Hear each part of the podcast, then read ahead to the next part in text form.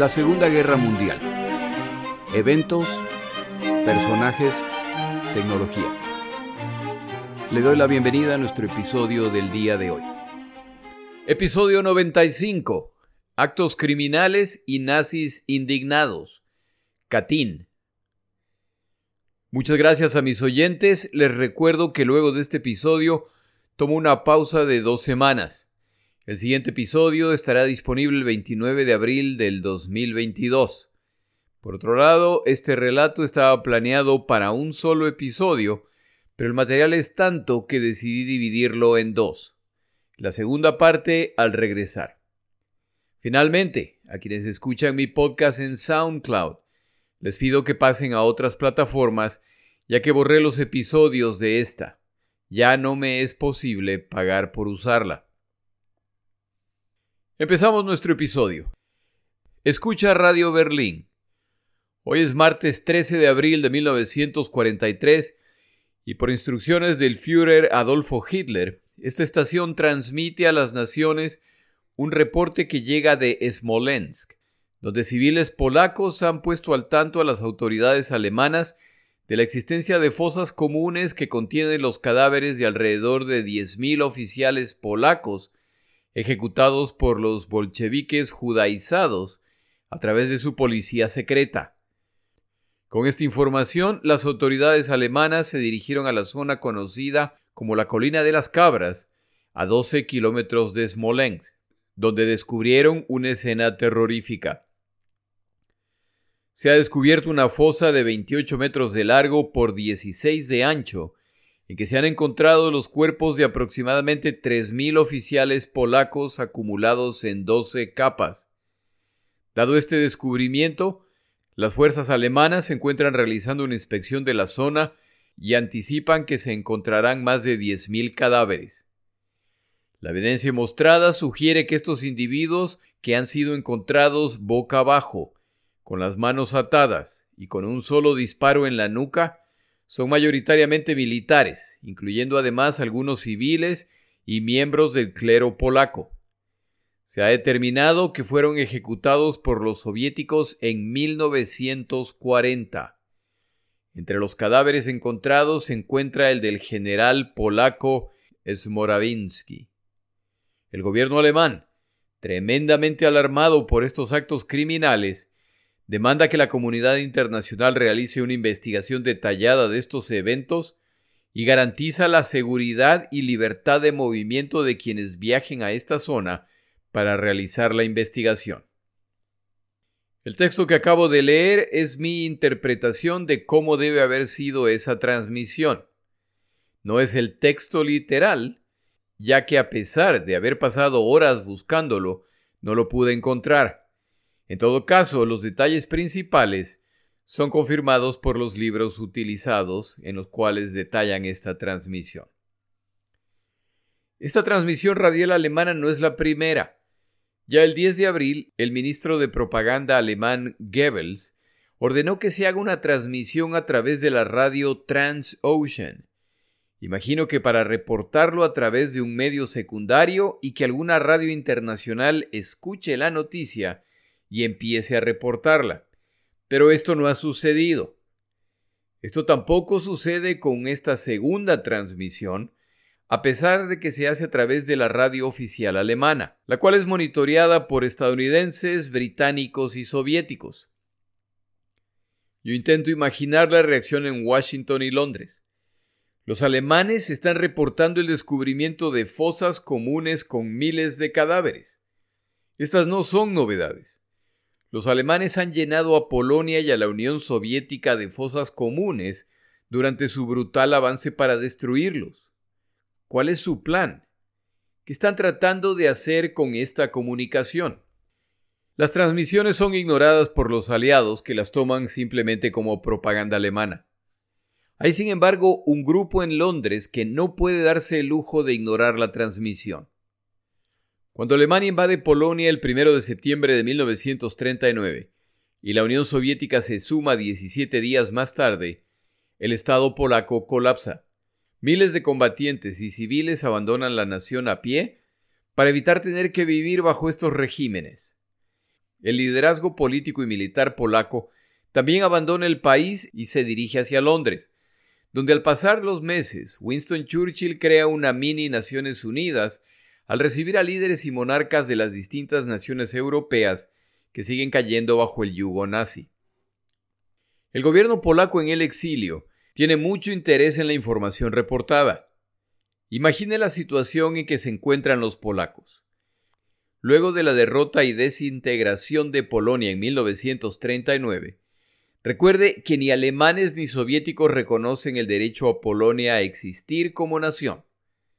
Incluso el ingreso de tropas soviéticas a Polonia el 17 de septiembre se hace bajo la excusa de defender a sus hermanos eslavos, ucranianos y bielorrusos atrapados en Polonia, desde la ilegal anexión polaca de territorio durante la guerra entre estas dos naciones entre 1920 y 1921.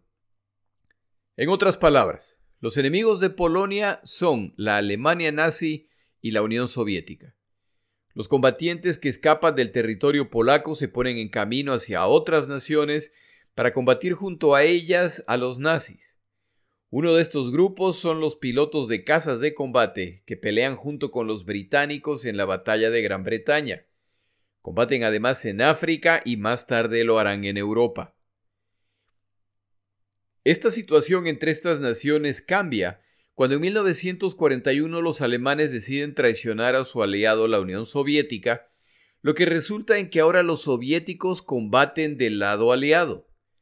Los polacos, tragándose su orgullo, están dispuestos a combatir junto con los soviéticos contra la Alemania nazi. Esto inicia una serie de reuniones y negociaciones entre polacos y soviéticos. Estas negociaciones buscan identificar oportunidades para apoyar a los soviéticos y abre una oportunidad para aclarar la suerte de miles de polacos deportados a Siberia y Asia durante la ocupación soviética. Hay decenas de miles de combatientes polacos, principalmente oficiales que nadie sabe dónde están. Los polacos piden a los soviéticos que los liberen de sus gulags, sus prisiones, y les dan la garantía de que el gobierno polaco se asegurará de que estos combatientes polacos regresarán a la Unión Soviética para pelear a su lado contra Alemania. Los soviéticos responden con evasivas, afirman que la mayor parte de estos oficiales fueron liberados y seguramente salieron hacia otros países. Tal vez fueron capturados y asesinados por los nazis. Tal vez decidieron continuar sus vidas en algún otro lugar. Estas respuestas no convencen a los polacos. Ese podría ser el caso con unos pocos, pero no con decenas de miles cuyas familias que siguen en Polonia les reportan que nunca más los vieron. Esto se vuelve una especie de negociación de rehenes en que los soviéticos tienen todo el poder, por lo que los polacos mejor que vayan con cuidado. Y entonces ocurre este reporte de Radio Berlín. Como ya lo mencioné, estadounidenses y británicos ignoran lo reportado. Los soviéticos han respondido a través de sus radios llamando a esta comunicación un acto propagandístico alemán para cubrir sus propios crímenes y que estos tienen que ser los cadáveres de militares polacos que cayeron en manos alemanas en el verano de 1941. Se inicia entonces una frenética carrera tras puertas cerradas, en que los polacos en el exilio y los alemanes presionan para que se produzca una investigación. Los soviéticos consideran esto una distracción intencional alemana para cubrir la brutal paliza que les han dado en Stalingrado. Por supuesto, aprovechan también la oportunidad para recordarles estadounidenses y británicos que son ellos, los soviéticos, los únicos que están luchando contra los nazis. Afirman además que no hay necesidad de una investigación de actos que son claramente de autoría alemana. En medio se encuentran estadounidenses y británicos que tienen que decidir qué posición apoyar. El 13 de abril, todas las estaciones alemanas se hacen eco del descubrimiento reportado por Radio Berlín. Al día siguiente lo hace toda la prensa, incluyendo la prensa alemana en Polonia. La resistencia en Polonia reporta al gobierno en el exilio que lo que los alemanes están tratando de hacer es bastante claro. Están intentando empezar a presentarse como los defensores cristianos de los polacos frente a los brutales y ateos comunistas judaizados. Recuerde que Polonia es un país principalmente católico. Churchill invita a cenar al primer ministro polaco Sikorski y le comenta que esta situación debe manejarse con mucho cuidado. Sabe que los comunistas son crueles, pero no hay nada que se pueda hacer ya respecto a estos muertos. Esto deberá esperar. Churchill le pide a Sikorsky que se abstenga de provocaciones. Sikorsky y el gabinete polaco deciden publicar en los periódicos una nota en que detallan los esfuerzos realizados hasta el momento por el gobierno polaco en el exilio para tratar de encontrar a casi 9.000 oficiales polacos y otras siete mil personas que nadie parece saber dónde están. El texto publicado no acusa a nadie en particular, pero solicita se aclaren los detalles. Sikorsky, en su reunión con Churchill, sugiere que pida a la Cruz Roja Internacional que forme una comisión para investigar este evento. El ministro de Propaganda alemán Goebbels se les adelanta y a través de la Cruz Roja alemana solicita a la Cruz Roja Internacional que cree tal comisión. La Cruz Roja Internacional considera el pedido y aclara que puede intervenir siempre y cuando todos los involucrados los autoricen a hacerlo. Esto por supuesto incluye a los soviéticos y su respuesta, no es sorprendente, es no. Los polacos se dan por vencidos y sugieren que sea el Papa Pío XII conocido entre nosotros los teólogos de vanguardia como el Papa Pollito, que sea él quien forme una comisión para esta investigación. Los polacos además emiten un comunicado en inglés en que denuncian a los alemanes que obviamente están tratando de causar confusión con este reporte. No se olvide que hace poco tiempo los alemanes han causado una masacre en el gueto en Varsovia, pero esa es otra historia. El gobierno polaco en el exilio declara, la hipócrita indignación de la propaganda alemana no logrará esconder ante el mundo los crímenes crueles y reiterados que ellos han perpetrado contra la población polaca. El gobierno británico teme que la Unión Soviética utilizará esta situación para aislar a los polacos y les recomienda prudencia. La advertencia es válida, ya que como se explicará en otro episodio, los polacos se han vuelto una piedra en el zapato soviético. Con toda la buena intención y a fin de evitar una escalada de tensiones, Churchill en Gran Bretaña y Roosevelt en los Estados Unidos de América ordenan que los medios públicos se abstengan de comentar respecto a esta situación, llegando incluso a intencionalmente excluir cualquier tipo de reporte respecto a Katyn. El diario soviético Izvestia acusa a los polacos de iniciar una campaña contra la Unión Soviética. Se queja de que en vez de dirigirse al gobierno soviético para tratar estas mentiras alemanas, han involucrado a la Cruz Roja Internacional. En vez de concentrarse en la destrucción de su enemigo mutuo, han apuñalado por la espalda a la Unión Soviética. Por su lado, Hitler y Goebbels están felices esto está saliendo de maravillas. Públicamente denuncian a los carniceros judíos que son los culpables de las masacres en el bosque de Katyn. El 21 de abril, Stalin le escribe directamente a Churchill y a Roosevelt. Esta comedia de investigación que han montado los fascistas hitlerianos, que los polacos profascistas han apoyado, no puede inspirar confianza a ningún ser honesto. De acuerdo a Stalin, el gobierno de Sikorsky parece haber coordinado sus acciones con el gobierno alemán y al hacerlo han adoptado una actitud hostil hacia la Unión Soviética. Tres días más tarde, Stalin advierte a Churchill y a Roosevelt que los polacos mejor retiren esta solicitud con la Cruz Roja Internacional. Churchill está indignado. ¿Cómo es posible que los polacos estén arriesgando una confrontación con la Unión Soviética sabiendo que este es un claro intento alemán de beneficiarse de esta situación y separarlos? Churchill intenta defender a los polacos ante Stalin.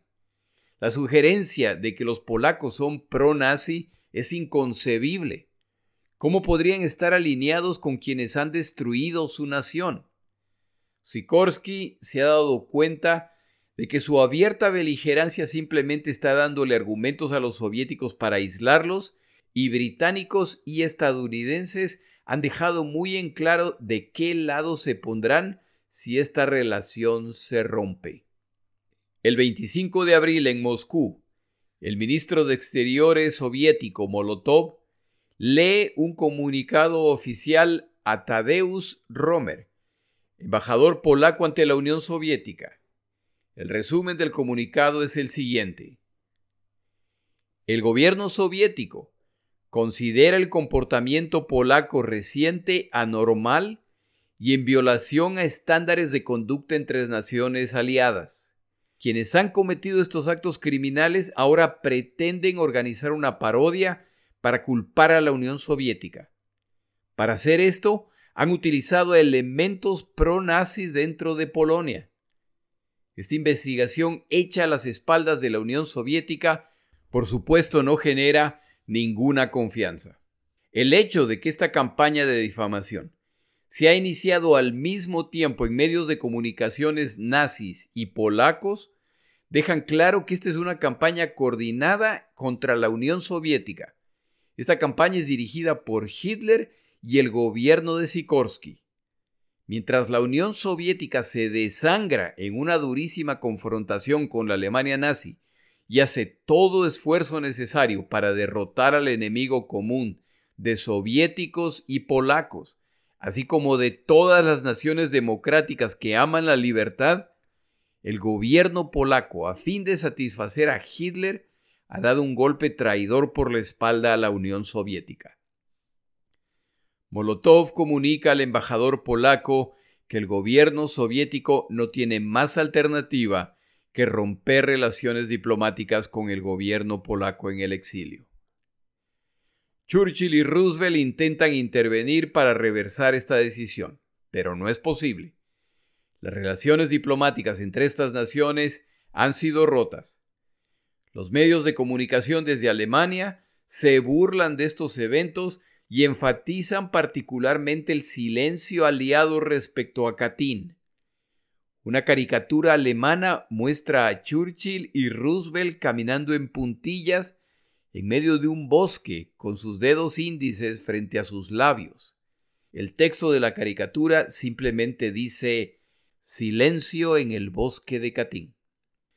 Bajo presión británica, el gobierno polaco en el exilio retira su solicitud ante la Cruz Roja Internacional en que solicitaba la investigación. Churchill le escribe a Roosevelt, Hemos convencido a los polacos de que se centren en los vivos y no en los muertos, y en el futuro en vez del pasado.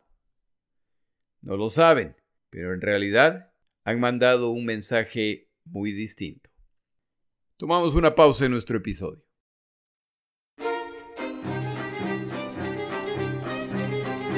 Palabras de Churchill.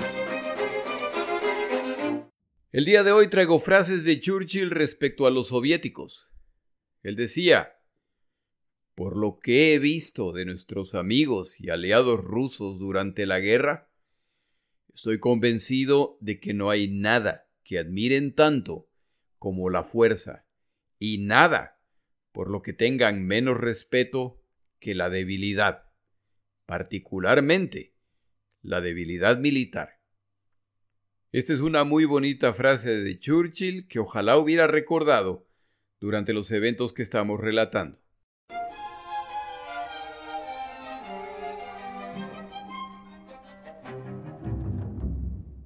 No habrá, por lo tanto, una comisión de la Cruz Roja Internacional que investigue los eventos de Katyn.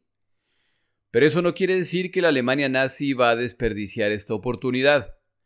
Goebbels ordena al ministro de Salud, Leonardo Conti, que conforme un equipo de expertos internacionales para que viajen a Katyn para realizar la investigación. Diplomáticos alemanes en el exterior no logran que naciones neutrales envíen expertos para participar en esta investigación. Hubiera sido ideal que el grupo incluya españoles, suecos, turcos, etc. Pero ninguno de estos países acepta participar. Hay un suizo que acepta participar luego de consultar con su gobierno y la Cruz Roja. Al llegar a Berlín descubre que es el único científico de un país neutral. El grupo de investigación está compuesto por un médico militar finlandés, un profesor danés, un profesor de simpatías nazis holandés, un decano de la Universidad belga, un médico italiano, un profesor de medicina croata, un decano de la Facultad de Medicina checoslovaco, un alto funcionario de salud eslovaco, un médico húngaro con fuertes vínculos nazis, un médico rumano y un profesor búlgaro. Como se puede ver, aparte del suizo, el resto de los participantes son de países que están bajo dominio o que están aliados con los alemanes. La imparcialidad de la investigación es cuestionable desde el principio, principalmente de parte de los soviéticos. Por otro lado, y a fin de darle legitimidad a la investigación, los alemanes han escogido expertos en sus áreas con credenciales legítimas y reconocidas a nivel internacional que son capaces de contribuir para esta investigación. En este momento no se sabe, pero entre los miembros de esta comisión hay incluso quienes conspiran contra los nazis en sus naciones. Este grupo escoge a Ferenc Orsos, criminólogo de Budapest, Hungría, que habla alemán y ruso. Aprendió ruso durante la Primera Guerra Mundial durante su periodo de cautiverio como prisionero de guerra ruso. Estos expertos son llevados en avión a Polonia y desde ahí por tierra directamente al sitio donde se encuentran las fosas comunes, en el bosque de Katyn. Se ponen a trabajar inmediatamente. Para el 30 de abril están en capacidad de presentar sus resultados. El reporte final será preparado en inglés ya que la audiencia que le interesa a Alemania son los estadounidenses y los británicos. Esta semana, entre los materiales que pongo en mis páginas de Twitter y Facebook, incluye una transcripción del documento en caso quiera leerlo. Como ya mencioné antes, el documento está en inglés. Le doy unas cuantas fechas que son importantes al interpretar los resultados de este informe. Por favor, téngalos en mente. La pieza fundamental de esta investigación es cuándo murieron estos individuos, ya que esto determina la responsabilidad. Esta investigación se realiza en abril de 1943. La Segunda Guerra Mundial se inicia el primero de septiembre de 1939, es decir, hace casi tres años y medio. Los alemanes invaden Polonia el primero de septiembre por el oeste y los soviéticos el 17 de septiembre por el este. Los soviéticos simplemente toman posesión de la zona basados en el acuerdo secreto que tenían con Alemania. Para el momento que se realiza esta investigación, la Segunda Guerra Mundial ya lleva aproximadamente tres años y medio de duración. Si los individuos encontrados murieron hace más de tres años y medio, entonces estas muertes no están relacionadas con la Segunda Guerra Mundial. Si los individuos encontrados murieron hace entre tres años y medio y un poco más de dos años, entonces sus muertes son responsabilidad soviética, ya que los soviéticos estaban en control de estos territorios entre el 17 de septiembre de 1939 y julio de 1941. Si los individuos encontrados murieron hace menos de dos años, entonces sus muertes son responsabilidad alemana, ya que los alemanes están en control de estos territorios luego de su ataque a la Unión Soviética en junio de 1941.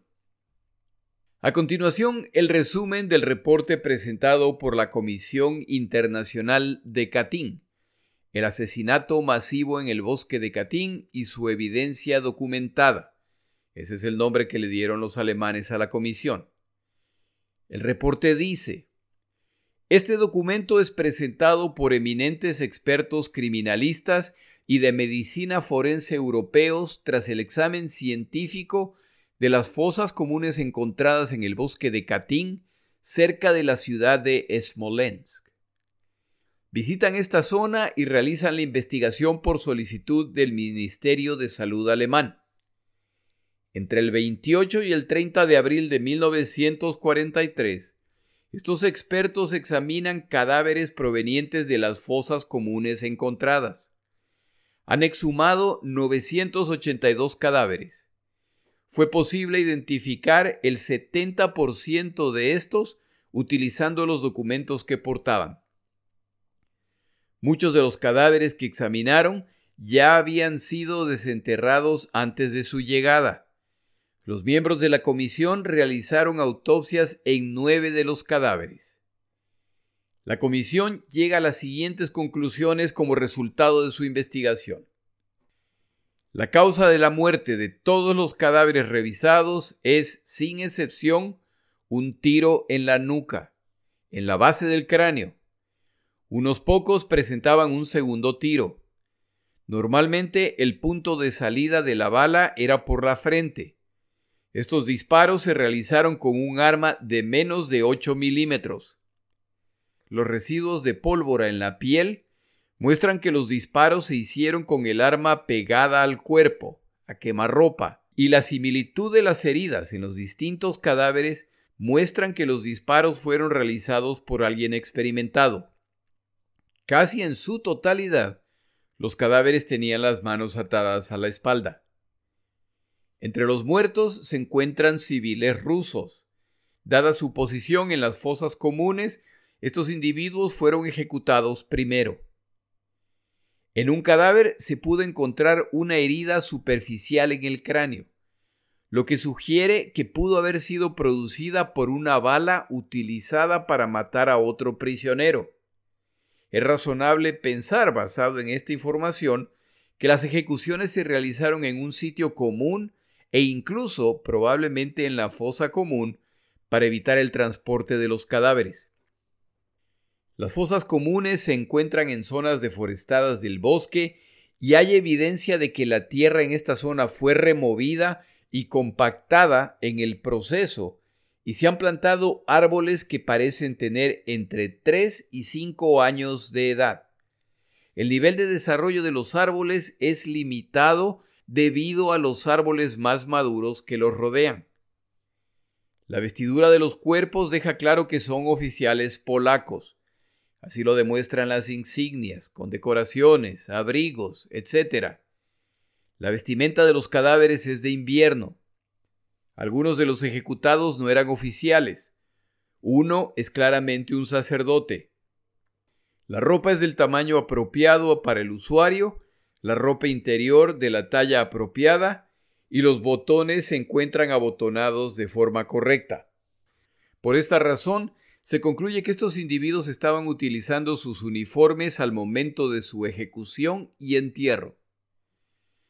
No se encontraron ni relojes ni joyas en los cadáveres, a pesar de que los documentos que portaban los cadáveres, incluyendo diarios personales, muestran detalles que requerían el uso de un reloj. Las pocas joyas encontradas se encontraban en bolsillos ocultos o de difícil acceso. Se encontraron además notas bancarias polacas y monedas sueltas, así como tabacos y cerillos polacos. Algunas cajas de cigarrillos tenían impresas el nombre Kosielsk. La fecha de los documentos encontrados en los cadáveres van desde 1939 e incluye un periódico ruso de marzo de 1940. El nivel de descomposición de los cadáveres varía desde la momificación, en los cadáveres en la periferia, hasta la existencia de fluidos corporales en aquellos en el centro y fondo de la fosa. Algunos cadáveres se hallaban fundidos, entre comillas, como resultado de la mezcla de sus fluidos corporales. Ninguno de los cadáveres mostraba picaduras de insectos o mosquitos. Esto solo puede significar que las ejecuciones ocurrieron durante meses muy fríos y sin la presencia de insectos.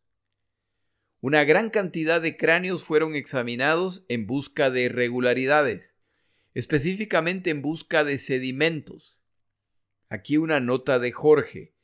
Confieso que no entiendo bien a lo que se refiere el reporte, pero la idea es que estos sedimentos ayudarán a determinar a grandes rasgos hace cuánto tiempo se produjo la muerte. En el sumario final del reporte, estos expertos afirman siete fosas comunes en el bosque de Katyn que contenían cadáveres de oficiales polacos fueron examinadas. 982 cadáveres fueron exhumados y se realizaron autopsias parciales. 70% de los cadáveres fueron identificados. La causa de la muerte de todas las víctimas fue siempre la misma, un tiro en la base del cráneo a quemarropa. Basado en entrevistas con testigos de los eventos y documentos encontrados en los cadáveres, que incluyen diarios personales y periódicos, Concluimos que estas ejecuciones ocurrieron en los meses de marzo y abril de 1940. Todos los miembros de la comisión estamos de acuerdo unánimemente. Los expertos involucrados en la investigación firman el reporte.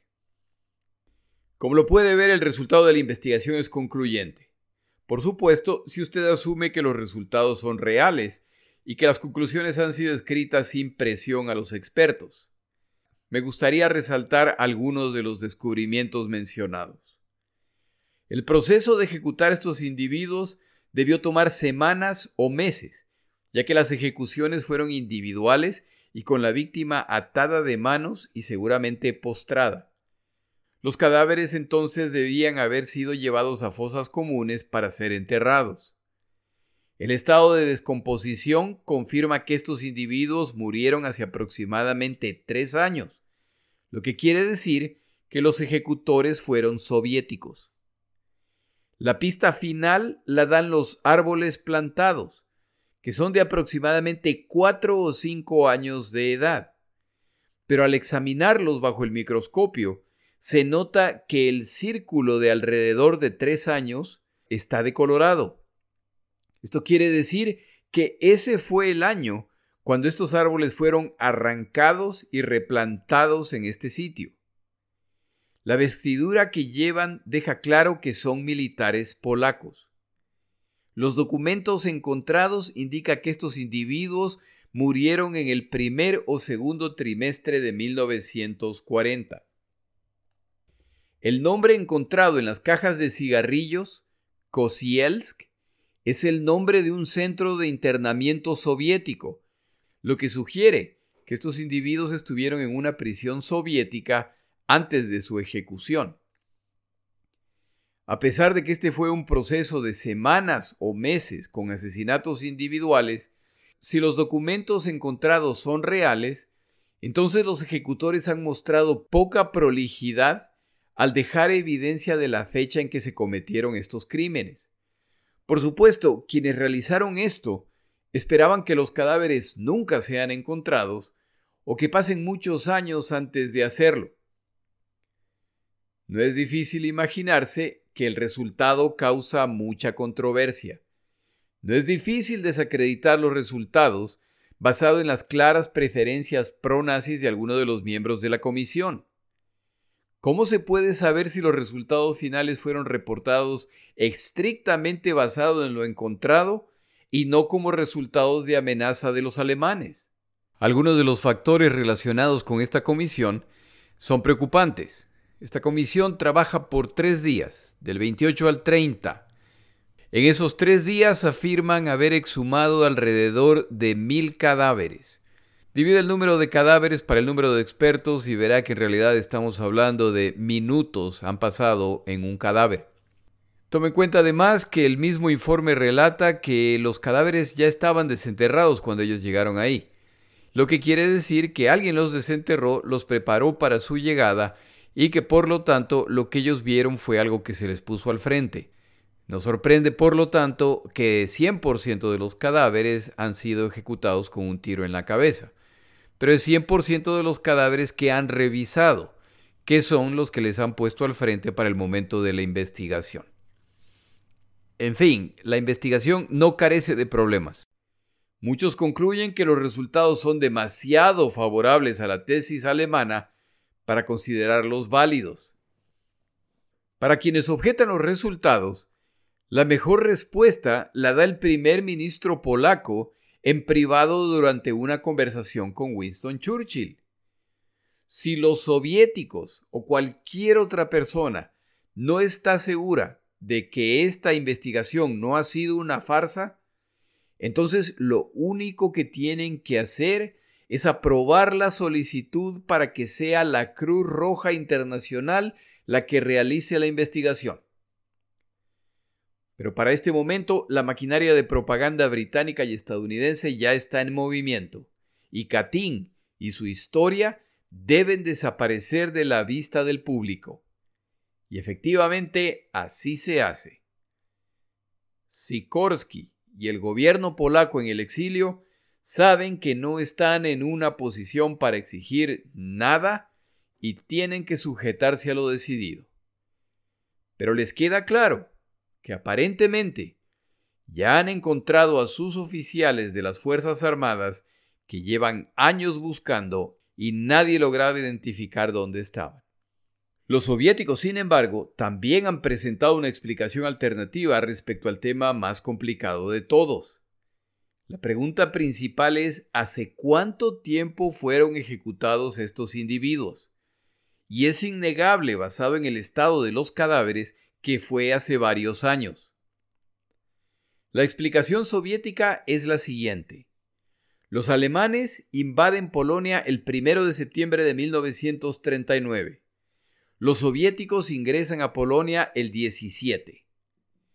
La teoría soviética es que los alemanes han capturado a estos oficiales polacos y los han ejecutado y enterrado en la zona de Smolensk antes del ingreso soviético el 17. Los documentos encontrados con fechas de 1940 han sido plantados por los alemanes ahora que han regresado para difamar a los soviéticos. Final de la historia. La teoría soviética, sin embargo, tiene algunos puntos débiles. Los alemanes ingresan efectivamente a Polonia por el oeste el primero de septiembre. Llegar a la zona donde se encuentra Smolensk y el bosque de Katyn debe haberles tomado al menos entre 7 y 10 días, y esto en medio de los combates contra los polacos. Esto quiere decir que en alrededor de una semana o una semana y media, del 10 al 17, cuando ingresan los soviéticos, además de pelear una furiosa guerra contra los polacos, los alemanes han tenido tiempo para individualmente ejecutar alrededor de 10.000 oficiales polacos, proceso que de acuerdo a la comisión debió haber tomado semanas o meses, cavar las fosas comunes en múltiples lugares, enterrarlos y finalmente plantar los árboles que cubrirán la evidencia. Y todo esto se ha hecho sin que los habitantes polacos se hayan dado cuenta, ya que nadie ha reportado este evento al gobierno polaco en el exilio. Pero la puntillada final a esta teoría soviética se la dan los cadáveres. Las fotos que toman los alemanes y las múltiples delegaciones que siguen invitando a visitar el bosque de Katyn muestran un hecho innegable. Si es verdad que los alemanes ejecutaron a estos oficiales polacos entre el 1 y el 17 de septiembre de 1939, entonces, ¿por qué todos los cadáveres que aparecen en las fotos están vestidos con ropa y abrigos de invierno? Inicios de septiembre es cerca del final del verano. Las temperaturas debieron ser todavía cálidas o máximo frescas. A lo mejor alguien sintió frío, pero no existe explicación razonable para que la totalidad de los cadáveres utilizaran vestimenta de invierno al momento de su ejecución. Eso es mucho más probable entre diciembre y abril. Pero el informe preparado por la comisión formada por los alemanes ha excluido un factor importante. En las fosas comunes se han encontrado muchos casquillos de bala. Y en todos los casos son de pistolas alemanas. Como información adicional, años más tarde, al menos dos de los expertos que participaron en esta investigación se retractarán de sus afirmaciones en el informe y declararán este informe una farsa. Los alemanes siguen buscando darle publicidad al descubrimiento y son muy liberales en invitar a agentes de todas nacionalidades para que visiten Katyn. Deben aprovechar el tiempo ya que la guerra se les está complicando. ¿Por qué están haciendo todo esto los alemanes? ¿Por qué la insistencia en este tema y darle visibilidad ante el mundo? La razón es sencilla. Los alemanes saben que han cometido múltiples y monstruosos crímenes en Polonia, pero también saben que esta vez ellos no fueron los autores de estos crímenes. Se me acabó el tiempo. En el siguiente episodio hablamos de lo que realmente pasó en Katyn y la zona de Smolensk. Mi nombre es Jorge Rodríguez. Gracias por acompañarme. Para información adicional respecto a este episodio, las notas de este podcast, que incluyen la narración de este episodio, así como acceso a resúmenes, videos, documentales y materiales adicionales gratuitos disponibles en el Internet, por favor vaya a Amazon y busque el libro La Segunda Guerra Mundial, Eventos, Personajes, Tecnología. Al comprar estas notas me ayuda y me apoya financieramente. Puede encontrar información adicional en mi página web, lasegundagm.com. Muchas gracias.